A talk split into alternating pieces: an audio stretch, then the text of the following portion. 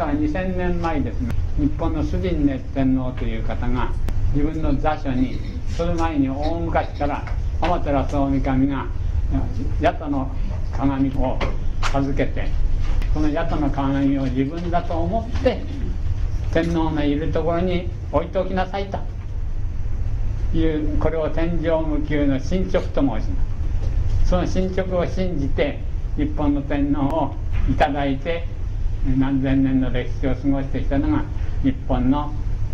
今までの歴史でありましたけれども戦争に負けてですが負けたショックもあったし天皇自身がショックだったんですがあの神話っていうのは天皇とは関係がないという直後が出ましたんです。昭和21年の1月の何日かそれ以来人間天皇宣言とその直後のことを言います。進捗と関係のない天皇になってしまいましたがその天皇になる前はその天照大神の進捗をもって国の国体国柄国はこういうもんだということを国民が思っている元になっていたの。です八の鏡というの伊勢神宮にですね神様としてお祭りしちゃって以来言霊の学問は世間からだんだん薄れていってしまったの。ですそんなものがあるかないかもだんだん分からなくなったほど全然分からなくなっちゃった。国民がそんなことを全然誰もが思わなくなっちゃったのはずっと下ってですが、えーと、室町時代頃じゃないかと言われてる。その前までは誰かがその昔に言霊の学問があったんだということをですねなんとか知っていた方が細々ですけどあったらしいの。足利時代あたりになってくるとそれが全然というほどなくなってしまう。それと同時に外国でもそういう伝説というものが消えてしまいましてギリシャ神話とかですが北欧神話エジプト神話インド神話中国神話。でも神話というものがどの神話を見ましても何千年以上前はこの地球上は素晴らしい平和の国が書いてあるんです。それがある時にいろんなことが起こって悪魔が支配した。今はその悪魔の支配してる国だっていうのが神話の結論になった。その悪魔の時代をでいつできたんだっていうと主人天皇言霊の原理を八田の鏡として伊勢神宮のご神体として信仰の形で祀ってしまった。時から日本の地獄は始まってる。人間とはいかなるものかということをっきり証明した学問が完全に世の中から隠されてしまった時代。今から2000年前から始まったの外国においては大体3000年前からその学問が伝わってる。外国においてもいう意識がだんだんになくなってきまして外国では救われの身をの言葉で表すこと。地獄が起こりだしたその起こり出した初めカタルワケ豊洲という日本のですが熊谷福会津町69代の日本の天皇スメラミこと。カンタルワケ豊洲という、ね、スメラミことがユダヤの王モーゼに直後によってそのことが決まってたの。汝は全世界の人の人の守り神になれその人々にとって神というのはお前一人より他ないのだよという直後を授けてお前とお前の孫が責任者となってこの世界を率いて物質科学文明ものとは何ぞやという文明を作りなさい。最後に物質科学文明が完成した暁にはその完成した物質科学文明がもたらす人間の富を活用することによって 筋力と武力と権力を持ってこの地球上の国家を統一せよという命令を与えたそれ以来がこの地球上の戦争がやってほどできるように起こってくるようになった初めなのでございます。カンタル分け豊洲っていうのはですね神のトーラトーラを分けたスメラミコトという意味です。トーラと申しますのはあの十回という何時殺す中で何時勧誘する中でという塔の掟これをユダヤの表十回と申します。裏十回と申しますのはユダヤの方から言いますとカバラの原理と申しまして物質科学産業経済みんな物を取り扱いますな。次元ののことを全て支配して3000年間の後にはその物質科学文明を完成させようと言ってですがその責任者にの役を委任したそれ以来ユダヤが中心になって地球上に物質科学文明を創造していく舞台が広がったわけでございます。その結果日本においてもそれより以前に佐野の御事物質科学研究集団が高間原日本から追放されて外国に旅立っていきます。朝鮮半島として今の中国の東北部からに朝鮮昔の満州というやつですがここに国家を樹立します。その他世界中に散らばっていきます。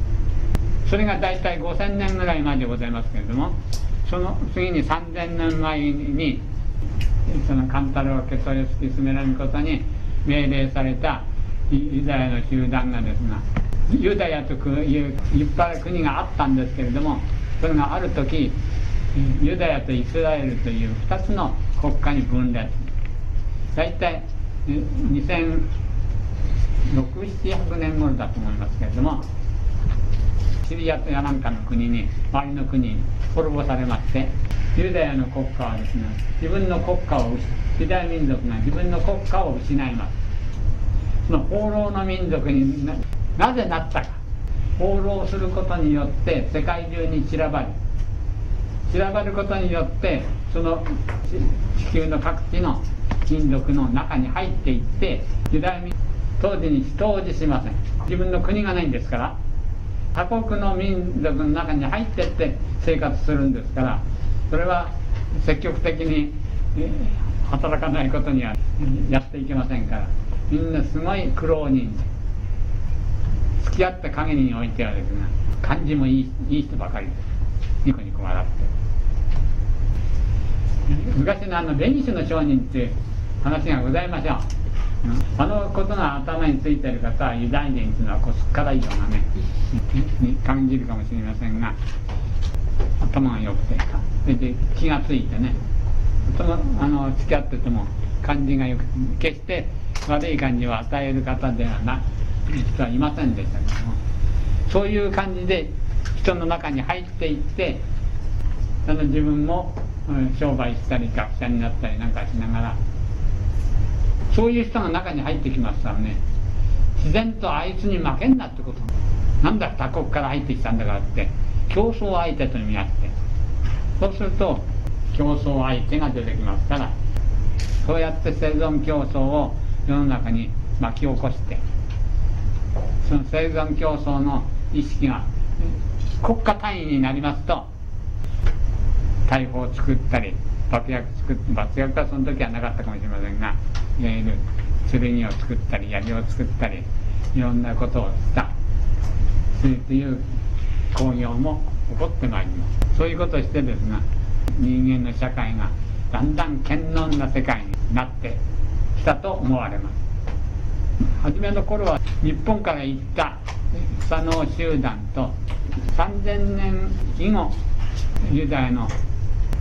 集団とが一緒になって科学文明を作る中核となって働いた形跡がございます初めのうちは日本から行った佐野の御事研究集団は日本のですね得意である精神文明の法則を物質にも応用していろんなあの本草学とか東洋医学とかそういうものを作り出していったように思われますけれどもだんだんユダヤの集団と一緒になってくると堅実にものを分析して分析したものを数をもって表すという現代の科学の研究方法に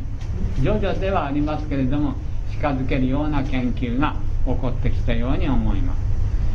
す。その結果ですね中世を経てルネサンスから産業革命大掛かりの工場を持った産業構造が出来上がってまいりますそういうように2000年のうちに人類は素晴らしい物質的な発明をして今日に至っております。そういう物質科学文明が発達してきた最終世の20世紀のに入った時のから物事を具体的にお話しさせていただこうと思います。ただこの20世紀に入ってからが今の歴史では言わないことについてのお話を少しさせて20世紀に入るちょっと以前に科学の世界にですね画期的な発明が発見が行われます。何かと申しますとあのキュウリ夫人をはじめとする放射能の発見でございます。ものというものの先見的部分。意識では決して捉えることのできないものの部分。ものとのをこうやって見てしまえばもうこれだとなりますけど。このものを構成していて電子顕微鏡をもってしても見えない。その先見の部分。中性子とか電子とか次々と発見されだした。その始まりはちょうど20世紀に入ろうとすることから始まっておるのです。ことを同じようにしてですね。これは日本では千年近くの19世紀の間眠っていた言霊の学問がちょうど目を覚ましてくる時でもあるのです。木を同じようにしてる同じようにしなくちゃならないはずなのです。その先見部分に人間が気が付いたということはそれに対応している心の先見部分の存在である言霊の学問も目を覚ましていかなければならない道理でしてちゃんと明治天皇ご夫妻がちょうどその頃骨董の学問の存在に気が付かれた時とほとんど数年しか変わらない。20世紀の全般はそういうように物質科学がものの先見の部分に地球のメスを入れ始めてそれがだんだん証明されてきましてそれが大体20世紀のうちの1907年から1950年頃まではそっちのの研究が一番目につく研究になります。その後の50年間5年前までの20世紀の後半は大体一番画期的なものは研究のメスがです。人間の生命の中にメスが入れられて DNA という。人間の遺伝子の中にメスが入れられてつい最近人間を構成している遺伝子の全ては戸籍調べが終わったという発表がございますというように科学の進歩20世紀に至って一応の結論が出たんじゃないかと思うほど進歩したことになります。その他20世紀の後半には人間が初めて地球以外の宇宙の外に乗り出した時代でもあります。月世界に行ったりまたその間探査機でもってですね。火星だなんだかんだっていわゆる宇宙の中に進出していった時代。科学の分野において完成を終えた時代で言っても過言ではない。なぜ私がですね世紀が一応の完成だと一応という言葉をつけて完成だと申し上げる。今後もそれじゃ科学の研究はこれ進まないのかって言えばそんなことはございません。どんどん進んでまいります。液体酸素とか水素の爆発させて燃やしてですね推進するロケットに変わって原子力でもって推進させるロケットも出るかもしれません。またその他にですねもっと素晴らしいどういう時代か名前を付けるかは分かりませんけれども第三の人類の歴史はですね生命文明時代。とでも申し上げるいうような名前がつくんじゃなかろうかと思われるこれからの3000年の歩みが始まったところでございます。なぜ生命かと言いますと心としての原理は言葉の学問としてもう完璧に出てまっております。と同時に生命の物質的な面を取り扱う DNA の研究がその構成の分子だけは全て解明されたと言いますからこれも一応の完成に近いところまで行ったことも間違いありません生命というものを分析しますと心と体に分かれますから。その両方ともが研究を一応済ました。心はもう完全に済ましてますけど、体の方も一応の完成を済ませた。時代。ということになります。ただし DNA のですね構成の一つ一つは全部その構造が解明されましたんですがこれは今から3ヶ月ぐらいの前の朝日新聞で私が見たことですけれどもその有名な DNA の研究の学者が嘆いた文章が載っておりましたのでちょっとご紹介します。身体を構成する DNA は全て解明された。だから研究は全部できたと従来は思ってたという。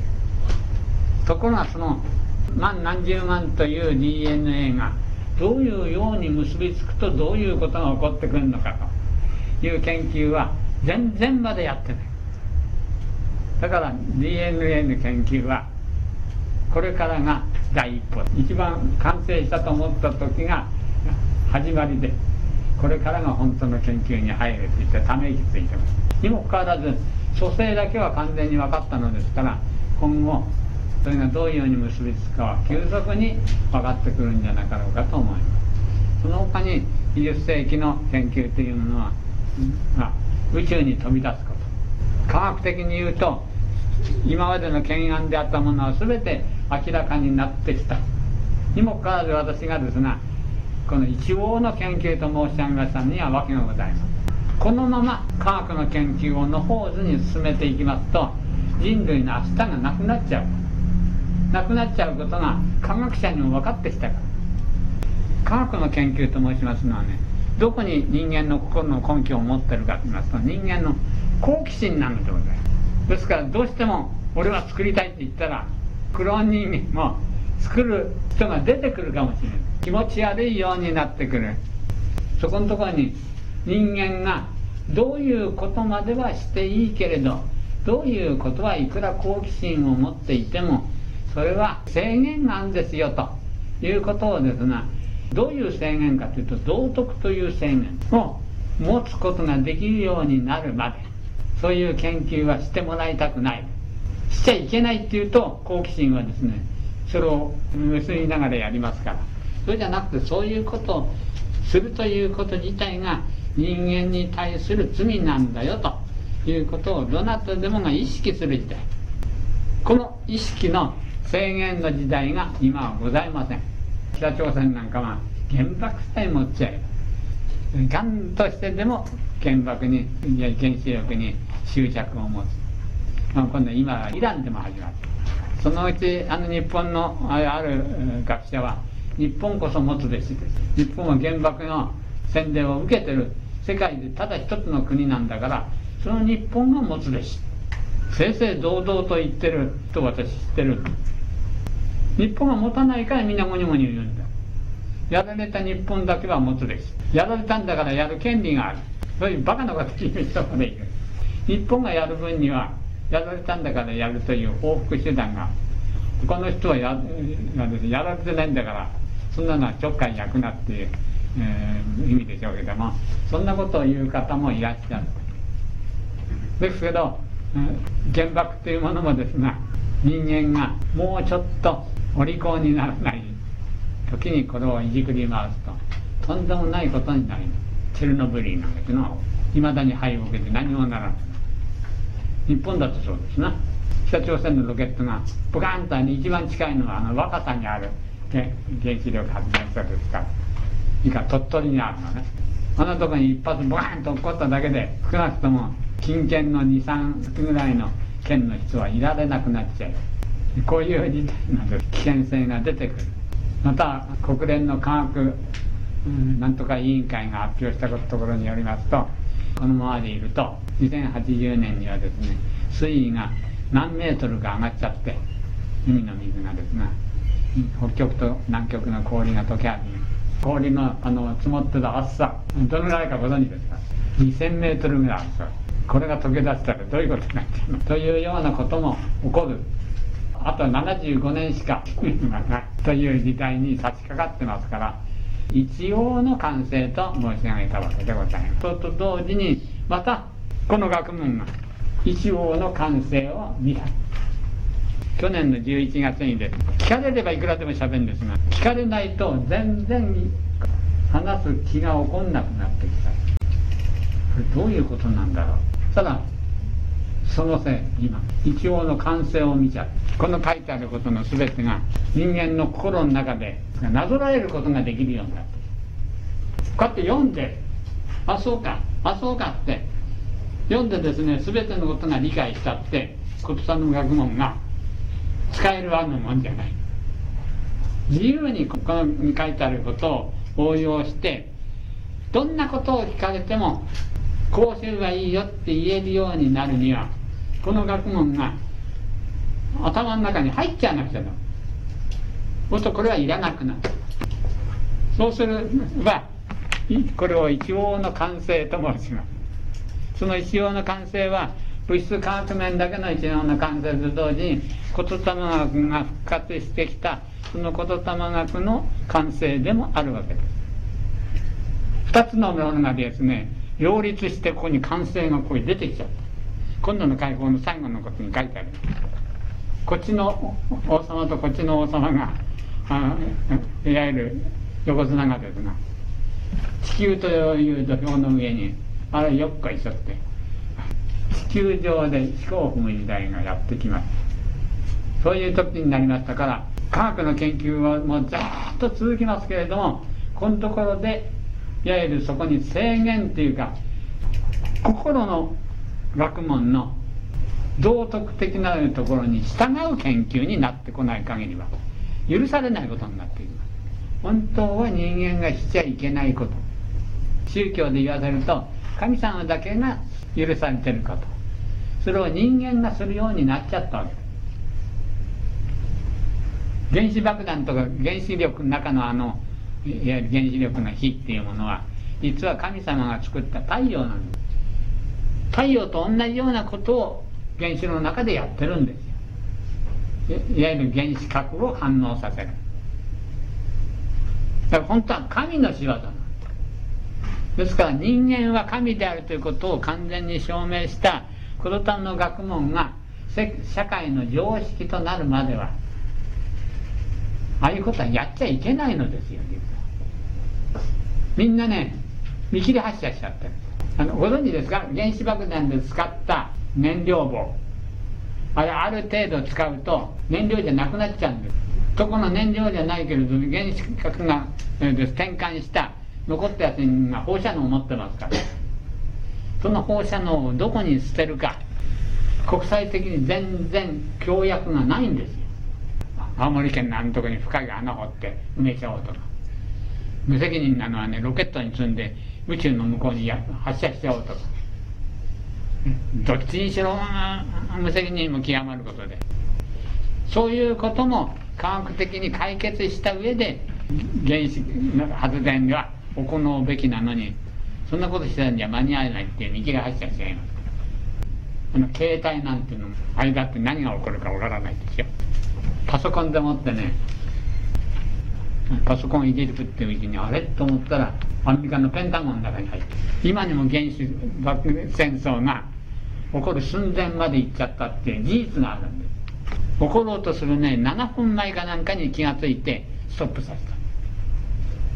た。あの大統領がこう行ってもどこ行っても三種の神器じゃないけれど持ってるカバンがあるんですね。なんだっていうと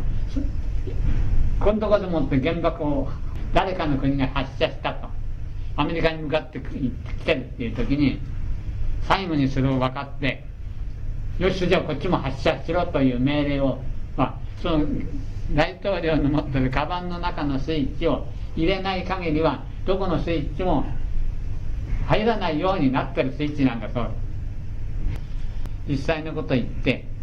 これも実は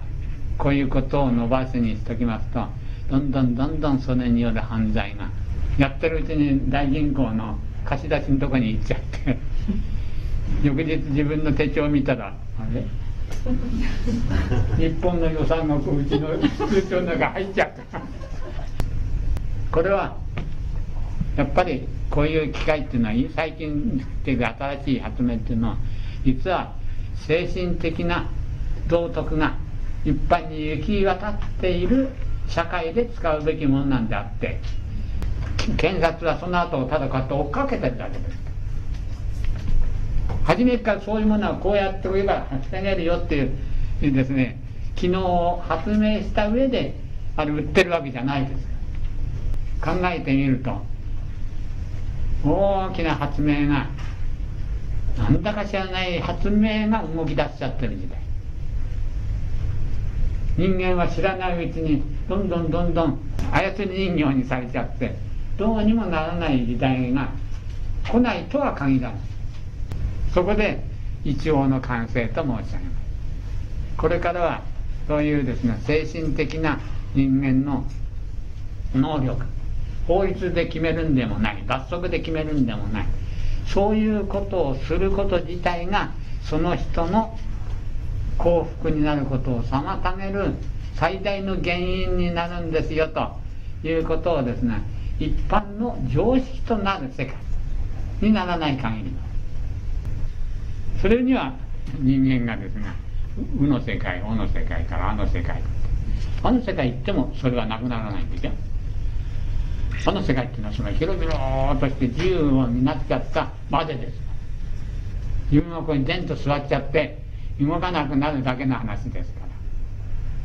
動かなくなっちゃってる犬が60億もいたら困っちゃうじゃないですか。飯誰が作るんだ霞食って寝をしてるわけにはいかない。やっぱり働忙しく働くのが人間だっていうことになると命という次元に入らなくて。法華経という本の「化粧油本」というのを読むことで面白いから、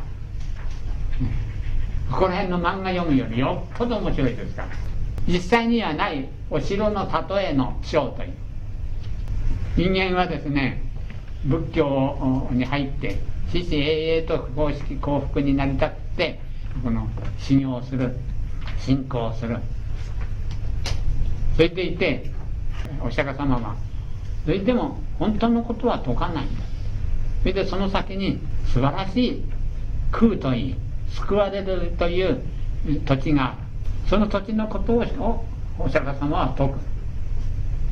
ここまで来いよ。そうすれば楽なんだよ。美味しい食べ物もあり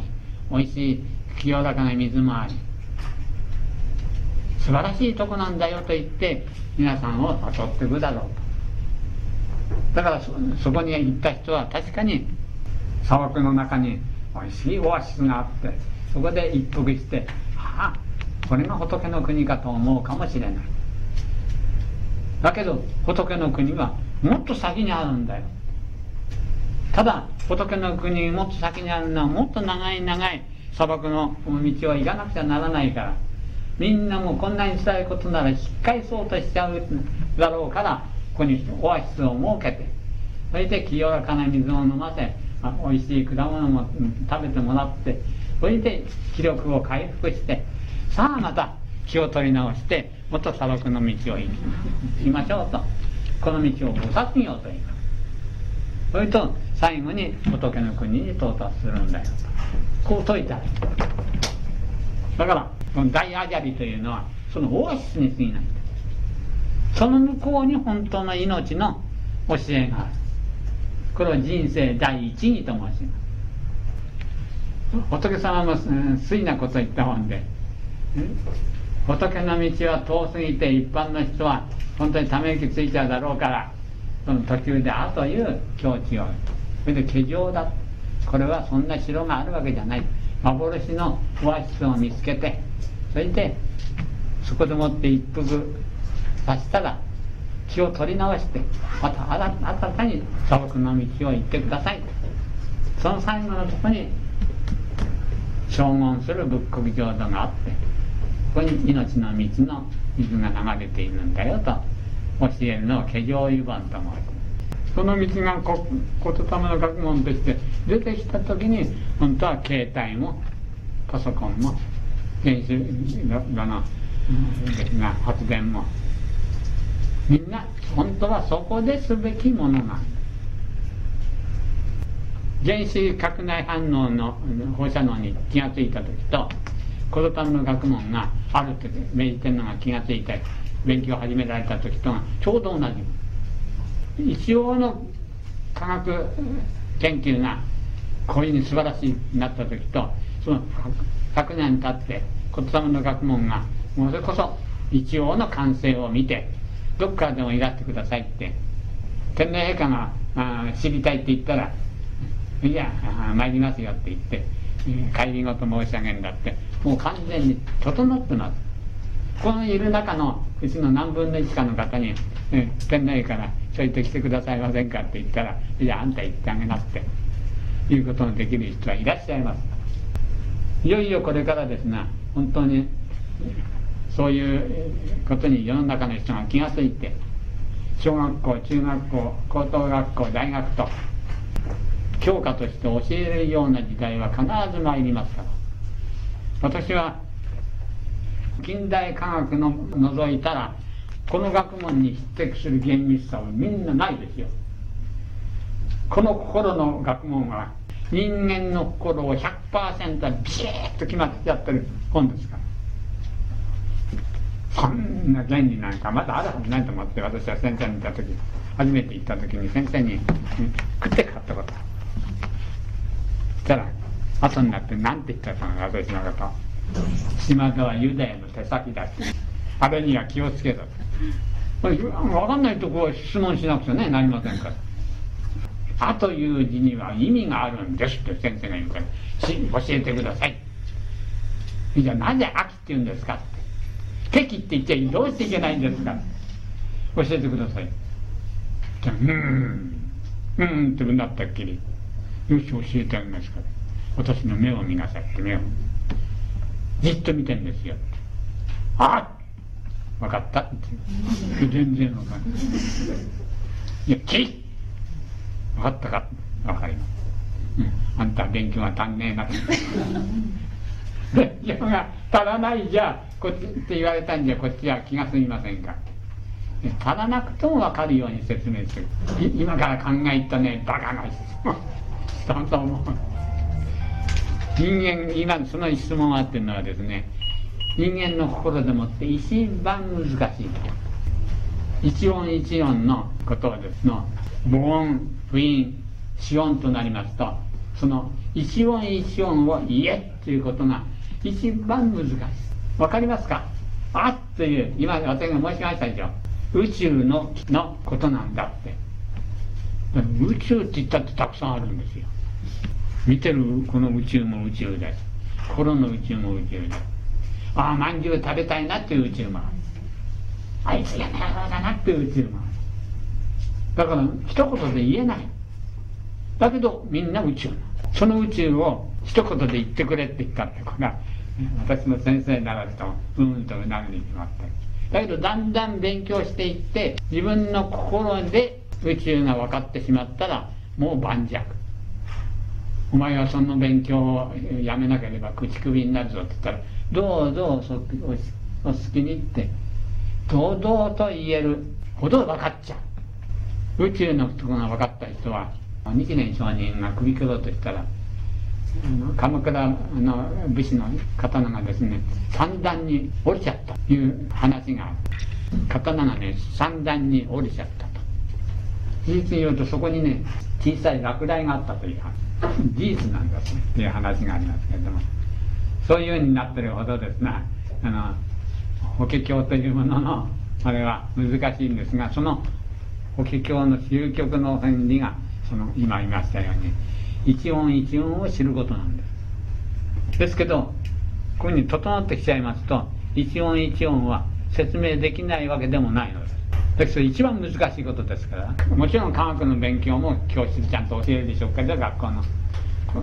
この子供の学問も学校で教える時代が必ずそんなに遠い将来だなとやってまいりますから。宗教教育はいけません。いけないでしょ今。学校で宗教教育しちゃいけません私絶対に拝んだことない。んです神社行っても私は拝みません。あの柏で打ちますよこうやって。だけどこれは拝むためにやってんじゃない。拝んでる神様まあ私の心を構成してる100の神さんのうちの一つなんだから。拝んで何々してくださいなんて言ってしてくださいっていう神様はうちの中にいるんですから。お前出ろよって言えばいいんで。出られなかったらちょっと手引っ張ってやろうかっていやいいんで。向こうの神様出てくれって頼みますよっていう必要ない。大勢の皆さんが伊勢神宮行って「天照さん神とかというお祈りしてるじゃないですか。するとそのお祈りしてる想念というものが天照大神という人間の心のある部分を想念を向けてることになりましょう。だからその想念の塊として八田の神に映ってますからそこを拝んだって悪いことではないのです。ですけれども、うん、よく分かってしまった。ら拝む必要がないことになる。拝むっていうのは愚がむと。この愚がむというのは愚かっていうことかのなまったやつなんですから。愚かなる人が神に対する態度が愚がむですから。人間神とは何ぞやって言ったらこんなへんてこ人間でもこれ神なんだ。私がこういうのが神じゃないって言うんだったらこういうのを生かしているものくださってるものこれが神。そういう意味ですね。これからの時代は神であり命であるものがその構成としての肉体とそれと心というものが両方ともが一応ここでもって全部解明されちゃったもの。その解明されちゃったものはの2つの立場を踏まえた上で科学研究が進んでいくもの。そして命の時代とこの世紀からはキリスト世紀じゃなくて命の世紀命の時代の世紀というものになるんじゃなかろうかと思われるこの今後の100年なんでございますその時それじゃあその科学の成果でもってできてきた権力武力筋力でもってユダヤがどんな20世紀をの世界にしてたかするしたかっていうことはあなた方がですが新聞見やテレビ見ればすぐ分かりましょうな。ユダヤのことですから神様が作ったように世界は統一はいたしません。強引な統一を試みて力ずくでもってゲッと抑え込んでます。この他にお隣のイランというのが原子爆弾作りたくてわざわざおいでおいで今でもあのドイツやフランスと、言い合ってますそれが残ってるもうちょっとそこにあの北のなんとかっていう国が、うん、やっぱりこれ原爆が欲しくて軽水炉の発電はよこせよこさないで、えー、アメリカと、うん、何にこれやってますね今まだ残ってる。アメリカというものを自分の手とし足として使っているユダヤそのもののまあ敵としている国はまだそのそういうだけ残ってますけど。しかしアメリカが本気になって潰そうとしたらあのイラクのこの間の戦争じゃないですけど1週間でどう片付いちゃうの。だけど周辺のことを考えると原爆でボカンとやっちゃうには例外が多すぎますから長いこと交渉でもってやってるに過ぎない。これも大体行き先が見えてくるようになっておりますずっとエルサレムからずっと西に東に向いたやつは今から2000年前もっと前に日本に到達して今日本人と本当に同化してやってまして分かんなくなっちゃってますけれどもいわゆるモーゼの子孫がアメリカから来るその部族をですねレビの一族と申します。ユダヤにはですね12の部族があってそのうちのレビの一族が神のもと神を祀ることのについての仕事を取り扱ってた部族。この部族が2000何百年前にイスラエルとユダヤの国が滅亡したらシルクロードを取って東に向かいまして神武天皇から聖徳太子の頃までにですねどんどんと日本の国に入ってきてこれはこの間のあここまでのこの講習会でお話しましたように聖徳太子の頃はです、ね、京都の渦政というところにユダヤ部族が7000個も住んでいたという記録が残っております。7000個ですから何万という帰化人がそこに暮らしてた。と仏教の本に書いてあります。と同時にそういうように残りの11部族は西に向かいましてそこら辺の国々の中に入って産業経済を起こし弱肉強食の生存競争を盛んに盛んにねすりますとどうしても他国には負けたくないというですね国の王様とか大統領は競って軍備を強大なものにしそうすると産業が栄えてきます。そういうようなことを繰り返しながらヨーロッパという国が文明の中心地になったと。それでイタリアフランスベルギーオランダスペインポルトガルあそこら辺にユダヤの活動の本拠を次々と移しまして移したところの国はあたかもそこが世界の経済の中心地であるかのごとく栄えるんですよ。今アメリカにいますからアメリカが一番栄え。経済株価が下がるかな下がるかなと思うけどもなかなか高いのは下がらないですよ。下がるかな下がらないって言われて10年も経つまだ下がらない。なぜか下がらせない。日本人がせっせせっせと働いた金が全部アメリカの国債に回っていっちゃうアメリカはアメリカの国債の20%以上アメリカ日本が買ってんだそうですから。日本はアメリカの大株主ですから。もうちょっと威張ったらいいのにと思うんだけどちょっと思わないんで陛下で陛下らしてんのは北のおっさんの国あれがあるから何かやった時には助けてもらっちゃうんだそういうようにして今は第一再選後はもっと西に進んでいってアメリカに移るウォール街を中心としてですね。世界の経済を一手に掌握して。よく人がね言うんです日本人は特に言うんです。ユダヤの来るとみんな搾取経済で自分に全部富が来るようにな経済機構にしちゃって日本人は貧乏しちゃう。だけどそんなことは決してありません。ユダヤにみんな栄えるんですから。金が潤沢昔のあのバブル以上に日本の経済は堅実に世界にもっと広がっていくような大きな組織でもって日本の経済は発展していくことは間違いございません。心配はあります。なぜならばその発展する金が欲しいんじゃなくて金をを回して使うんですから。言うたよ自分のに儲けた金を使うんじゃありませんから。どこにあってもいいんです。どこの銀行にあっても個人のにあっても構わないんです個人だってその個人がタンス貯金してるじゃなくて銀行に入れたんでしょだそれを使うですから。その実はカバラというんです。と同時に世界中の人を自分の銀行の心の金庫に入れちゃって世界中の人の心も出し入れ自由。こんなことない私は自由なんでもしそれがそうじゃないということを知りお知りくださってなかったら今ですね起こっている経済活動の中で自分が自由だと思っているそのお金がどういうような仕組みで回ってるか。世界を統一する節目節目の時に大いに使うように。大体3000 3000兆円っていうか。その都度その都度動くんだとこの間そんなことをある方から聞いてそんなこともあるのかなと思いましたけどもそんなことではもっと大きな金が動くんじゃないだろうかと思ってますがそれはユダヤの所有している金じゃなくてみんな動かしてる。誰の金だって構わないんです。動けばいい。お前の金だからどうだ。俺の金だからどうだっていうんじゃないんです。世界中をね動かすの。誰でも金は金なんですそうやって世界中を操作と同時に今携帯でもって世界中と話すことまた見ることができる。昔の古の古代と同じことが起こっちゃったじゃないですか。神である人間がいながらにして世界中を知ることができる。どこの金も南極で儲けた金も北極で儲けた金も一挙になってウォール街を中心としてみんなこと世界に向かう世界中は完全に組織化された一つのもの。国境を取っ払う必要がない。金と心で国境を取っ払っちゃってますから。